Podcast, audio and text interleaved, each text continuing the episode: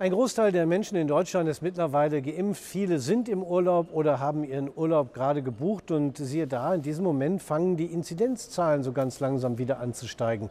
Laufen wir in den nächsten Lockdown hinein? Wird die Wirtschaft wieder in den Klammergriff genommen? Was heißt das für die Börse? Das ist das Thema, über das ich heute mit meinen Gästen Kemal Bakci von der BNP Paribas, herzlich willkommen an der Börse, und Sven Gundermann von Taunus Investment sprechen möchte. Äh, Sven Gundermann, wie konkret ist diese Gefahr oder will man einfach keinen Lockdown mehr? Ja gut, ich meine, unsere Inzidenzzahlen sind im Moment noch sehr, sehr niedrig.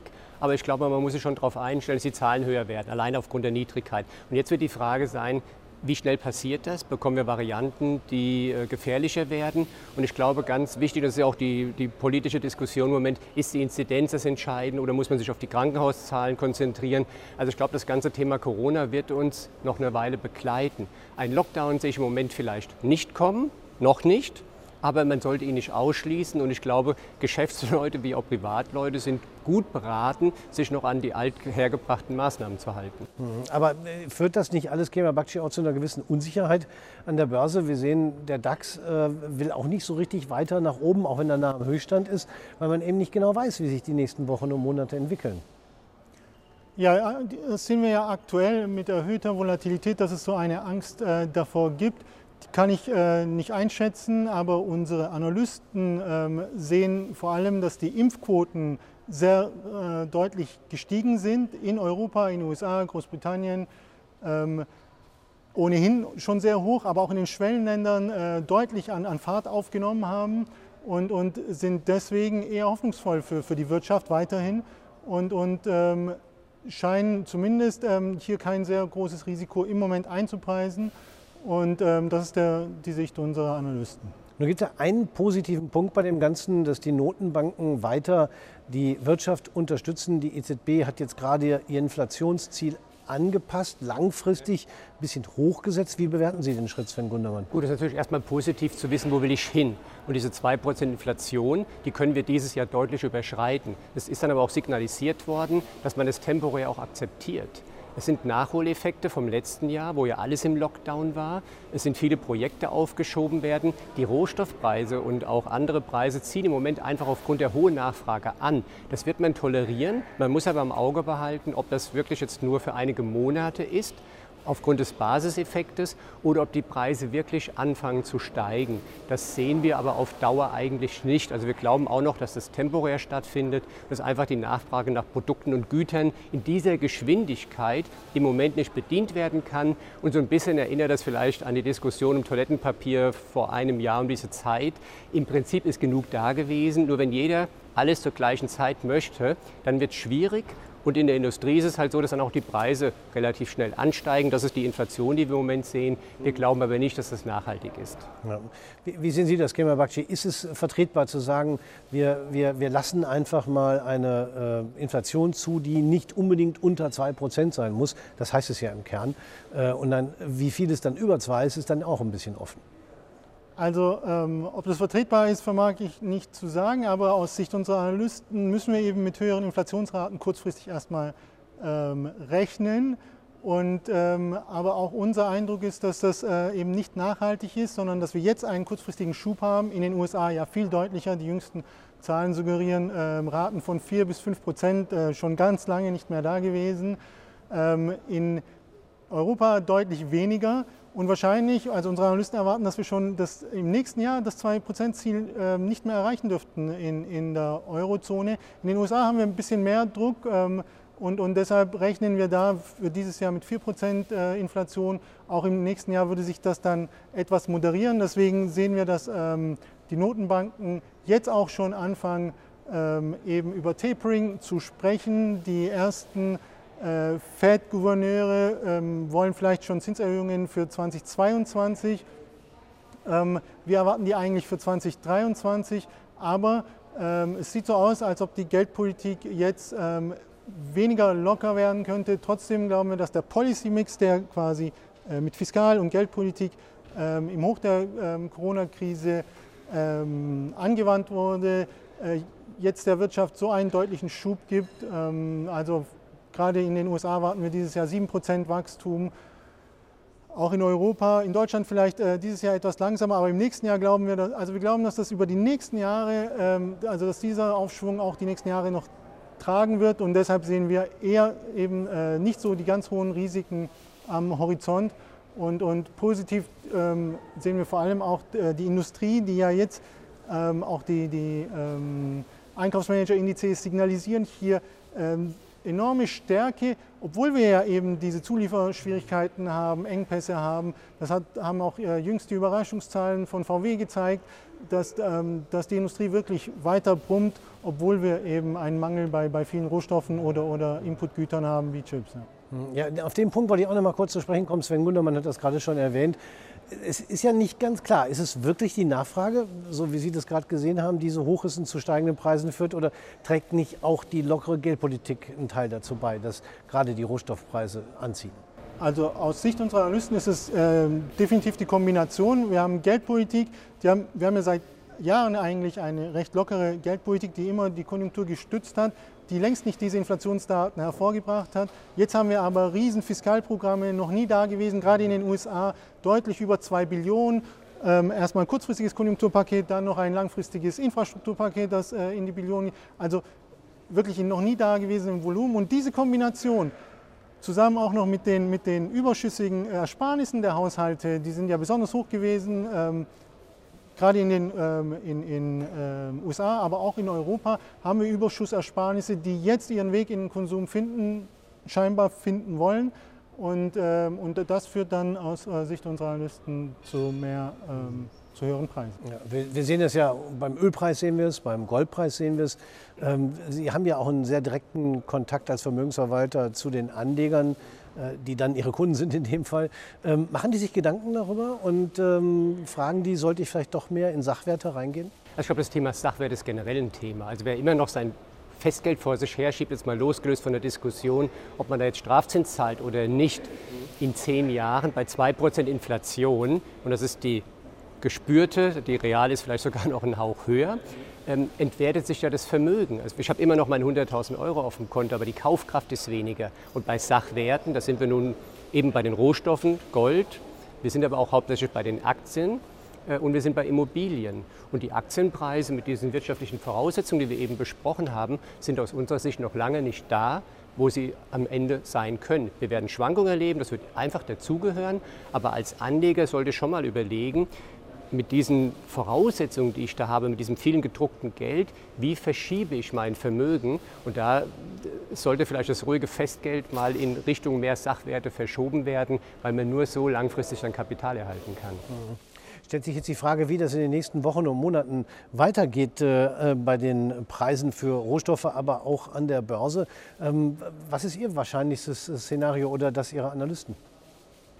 Ja, unsere ähm, Analysten haben sich da klar positioniert. Aktienstärke dürfte anhalten. Wir sehen jetzt recht hohe Bewertungen. Das ist vielleicht auch der Grund, warum viele Anleger sich jetzt äh, zurückhalten. Und ähm, das spricht auch für Unsicherheit oder Volatilität, die jetzt ähm, zurückkommen kann. Aber ähm, die Gewinne, die steigen rasant. Wir haben im ersten Quartal sehr positive äh, ähm, Gewinnwachstum gesehen und erwarten auch für, äh, für das zweite Quartal, dass das anhält. Gerade die jetzige Berichtssaison dürfte das äh, zeigen. Und dann erwarten unsere Analysten, dass sich die Bewertungen vielleicht schon wieder relativieren, wenn die ähm, Gewinne im Kursgewinnverhältnis zunehmen. Und, ähm, und deshalb gehen wir davon aus, dass Aktien steigen, vermutlich nicht mehr in dem Tempo, wie wir es im vergangenen Jahr gesehen haben, sondern eher noch moderat, aber auf, auf hohem Niveau bleiben. Die Unternehmen haben, ähm, gerade in Europa auch, auch ähm, sehen wir, dass zyklische Unternehmen zum Beispiel viel mehr Preismacht haben und Inflation viel besser weg, wegstecken können. Deshalb äh, glauben unsere Analysten, dass wir in Europa vielleicht sogar eine Outperformance gegenüber USA sehen könnten, aber setzen hier wirklich auf die Zykliker, gerade Minengesellschaften im Rohstoffbereich, Energie äh, wird positiv gesehen, aber auch Automobilhersteller, äh, Tourismus also und, und ähm, Konsumgüterhersteller. Da, das ähm, sehen unsere Analysten positiv. Zurückhaltung eher bei Telekommunikation, Gesundheit, aber auch bei Technologie ähm, ist, ist, aus Sicht und Biotech ähm, ist, ist Vorsicht geboten aus Sicht unserer Analysten. Bei den Rohstoffen sind wir eher bei den Industrierohstoffen. Bei Gold gibt es kurzfristiges Momentum wegen niedriger Zinsen, aber wir erwarten, dass die Zinsen zunehmen werden und die Realrenditen ähm, zunehmen und deshalb Gold wahrscheinlich nicht ähm, in den Himmel wächst, sondern eher einen kurzfristigen Schub. Da haben Sie jetzt ganz viel gesagt, wo ich gleich drei Nachfragen stellen könnte. Ich pick mir mal eins raus, das zum Schluss. Also Sie rechnen also wirklich mit steigenden Zinsen. Das haben Sie so ganz nebenbei gesagt. Äh, die EZB sagt ja was ganz anderes. Kommt dann äh, dieser äh, Druck, die Zinsen anzuheben, eher aus den USA? Also das sowieso. Die Federal Reserve ähm, scheint ja schon ähm, die Richtung allmählich zu wechseln in Richtung hawkish, wie es so schön heißt. Also mhm. äh, mehr äh, auf die Seite der Falken zu gehen in, ihre, äh, in ihren Treffen. Aber wir sehen das vor allem am Markt. Die zehnjährigen Zinsen haben jetzt wieder seit März äh, deutlich zurückgekommen. Erwarten wir aber, dass, dass die eben äh, bis Jahresende in Richtung 1,7 Prozent gehen werden und im nächsten Jahr vielleicht schon wieder auf über 2 Prozent. Wir glauben aber, dass die Aktien das wegstecken können, mhm. weil einfach so viel Gewinnmomentum da ist. Ja, zumindest die absolute Höhe der Zinsen wäre dann ja noch einigermaßen verträglich.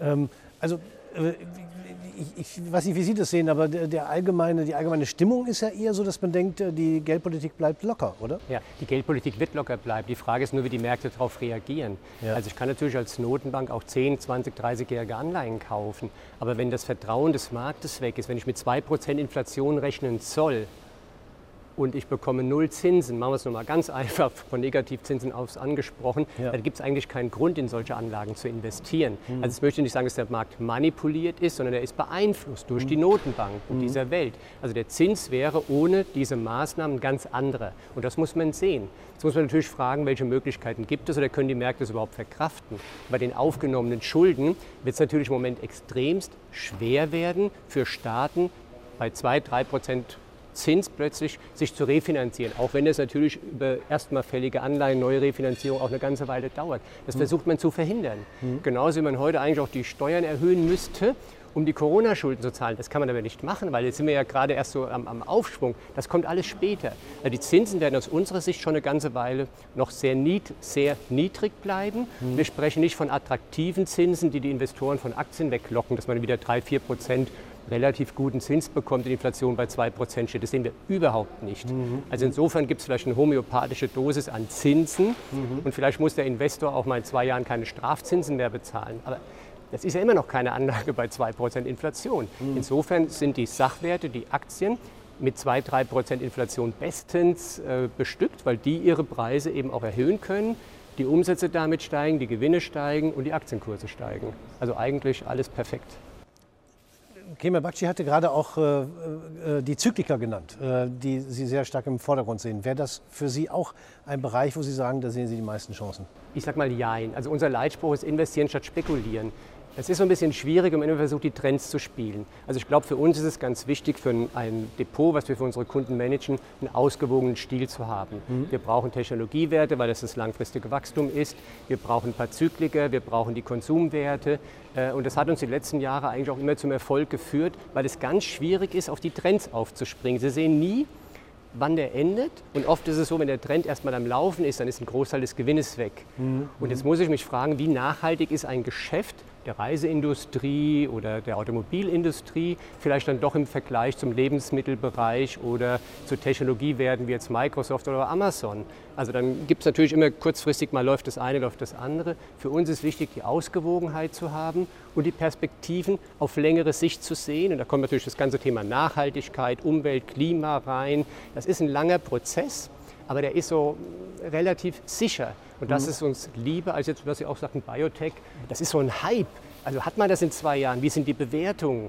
Äh, da sind wir doch sehr vorsichtig, weil dann viel Spekulation auch im Markt drin ist und das ist sehr schwierig, immer das richtige Timing zu haben. Mhm. Und Sie setzen so ein Depot dann einem hohen Risiko aus. Und das sollte man als Investor in einem breit gestreuten Depot verhindern. Das ist dann eher was, wenn man auf Zertifikateschiene sagt, ich pick mir mal dieses Segment raus. Ja. Dann gibt es da super Konditionen für. Aber es ist vielleicht nicht die Idee, sein Vermögen immer nur in die Strukturen anzulegen, äh, die gerade im Hype oder im ja. Aufschwung sind ja. also oder sein war, könnten. Das war auch deutlich herauszuhören, denn äh, Sie hatten ja äh, eher äh, schwierige Entwicklungen gesehen bei BioNTech, äh, nicht bei, bei, bei Biotech äh, und äh, bei Technologiewerten, also genau den Branchen, die richtig gut gelaufen sind in den genau. vergangenen zwei Jahren. Kann, da kann es kurzfristig Schwäche ja. geben. insbesondere auch bei Telekommunikation aus unserer Sicht. Aber äh, hat eben damit zu tun, dass das vorneweg schon so gut gelaufen ist, die äh, Preise schon, schon sehr hoch sind, Erwartungen sind sehr hoch eingepreist. Gerade im, bei den Chipherstellern, da sehen wir natürlich, das Geschäft boomt, es gibt einen erheblichen Mangel. Aber ähm, das hat die Börse eben auch schon sehr viel vorweggenommen. Deshalb ähm, wollten, wollen unsere Analysten da eher ähm, taktisch vorsichtiger sein. Hat natürlich nichts mit einer langfristigen Allokation zu tun. Ich glaube, da macht ein diversifiziertes Portfolio immer äh, Sinn und auch Nachhaltigkeit ist langfristig. Das sehen wir jetzt schon auch, dass die Anleger immer stärker auf diesen Trend äh, setzen. Das sehen wir auch bei dem investierten Volumen. Ähm, das, ist, das, das kommt ganz groß. Ja. Wenn ich das jetzt in eine konkrete Strategie übersetzen will, ähm, wahlweise direkt auf die Aktien äh, setze oder aber auch mit Zertifikaten äh, eigene Strategie, Strategien verfolgen will, wie, mit welchen ähm, Prinzipien kann ich das dann am besten umsetzen? Also ich denke, ähm, dass der Zertifikatemarkt hier sehr gute Möglichkeiten äh, bietet, weil ja eben viele Anleger jetzt eine gewisse Verunsicherung haben. Wir haben eine Delta-Variante, wir haben aber schon sehr hohe Niveaus, hohe Bewertungen. Kann sein, dass die durch Gewinne relativiert werden, aber, ähm, aber wenn der Markt schon so stark gelaufen ist, dann ist die Erwartung nochmal zweistellig eher gering. Und da kann ich, und auch die Erwartungen unserer Analysten, wir erwarten bis Jahresende ähm, im Aktienmarkt etwa 4 bis 5 Prozent immer noch, aber eben weiterhin positiv. Und mit Zertifikaten kann ich mit Teilschutz also diese Position zum Teil absichern und aber zeitgleich gute Seitwärtsrenditen einfahren, wenn, wenn zum Beispiel der Markt eben keine eindeutige Richtung hat oder moderat steigt, sprich Aktienanleihen. Gerade bei den Automobilherstellern bekomme ich bis Jahresende immer noch ähm, 6 bis 8 Prozent, aber auch ähm, Bonuszertifikate. Ähm, also auf Einzelaktien ist die Rendite tendenziell höher. Aber bei Bonuszertifikaten kann ich mir einen Risikopuffer von über 20 Prozent einkaufen und bis Jahresende, das ja wirklich äh, nur ein paar Monate sind, ähm, immer noch über 5 Prozent Renditen holen. Oder ich gehe äh, breiter in die Indizes, zum Beispiel beim DAX, aber auch bei DAX-Discountern bin ich bis Jahresende, also je nachdem, wo ich den Strike setze, aber in etwa auf aktuellem Niveau, 15.500 Punkte, komme ich immer noch auf 4% äh, Rendite. Das sind durchaus interessante ähm, Renditen, obwohl der Markt nur noch seitwärts laufen muss oder sogar ähm, leicht fallen kann, bis ich diese Seitwärtsrendite ähm, bekomme. Und, und äh, das ist schon eine Überlegung wert im Vergleich zum Direktinvestment, wo ich sage, ich habe schon ein sehr hohes Niveau erreicht. Ähm, besteht da die Möglichkeit, dass es auch mal seitwärts oder, oder leicht rückläufig ist? Ja, dann fahren wir noch mal ganz direkt beim Vermögensverwalter nach. Wann entscheiden Sie sich denn für die Direktanlage in der Aktie und wann für ein Zertifikat, bei dem man eben auch einen Puffer hat, zwar eine begrenzte Rendite, aber ein bisschen mehr Sicherheit. Gut, es kommt auf die Erwartungshaltung an. Glauben wir, dass die Aktie relativ am Boden steht und ein gutes Potenzial hat, würde ich lieber die Aktie kaufen. Hat man einen relativ volatilen Titel, in den man investieren möchte, dann ist natürlich sehr lukrativ auch zu sagen, hier, ich bekomme 10, 15 Prozent Discount, ich mache das lieber darüber im Seitwärtsmarkt, ich muss also gar nichts tun, nur die Zeit abwarten, bekomme ich meine maximale Rendite ausgezahlt und kann dann praktisch, wenn es anders laufen sollte, um die Aktie eingeliefert bekommen, wieder neu entscheiden, was ich mache. Und um mal vielleicht ein konkretes Beispiel zu geben, die letzte Entscheidung, die wir getroffen haben, nachdem wir ein Discount-Zertifikat veräußert hatten, wollten wir in die Aktie von Bayer investieren. Und da haben wir uns auch angeschaut, wie sehen wir das Potenzial. Bayer zahlt eine sehr ordentliche Dividende. Die Aktie ist natürlich unter einem gewissen Druck, das ist uns bewusst. Ne? Wenn der aber gelöst werden kann, also wenn diese Urteile mal vielleicht von Bayer abfallen, dann hat man ein Riesenpotenzial und da möchte ich mich im Gewinn nicht begrenzen. Also deswegen muss man eigentlich bei jeder Aktie immer die Entscheidung treffen, welche Erwartungshaltung habe ich zumindest, auch wenn es anders kommen kann und wo sind die Chancen und die Risiken. Ja, also wir sehen, die Pandemie hat die Märkte durchaus weiter im Griff und äh, das Potenzial der Aktien erscheint zumindest äh, nur noch begrenzt, äh, was nicht heißen muss, dass es nicht doch trotzdem weiter nach oben gehen kann. Denn die Notenbanken stehen weiter Gewehr bei Fuß mit einer durchaus lockeren Geldpolitik. Wer sich nicht sicher ist, ob das Direktinvestment das Richtige ist, kann eben mit Zertifikaten sich einen Puffer einbauen und dabei auch dann eine Rendite einfahren, wenn der Markt nur seitwärts geht oder vielleicht auch sogar leicht fällt. Ich bedanke mich jetzt herzlich äh, bei meinen beiden Gesprächspartnern Sven Gundermann und Kema Bakci und bei Ihnen, meine Damen und Herren, fürs Zuschauen.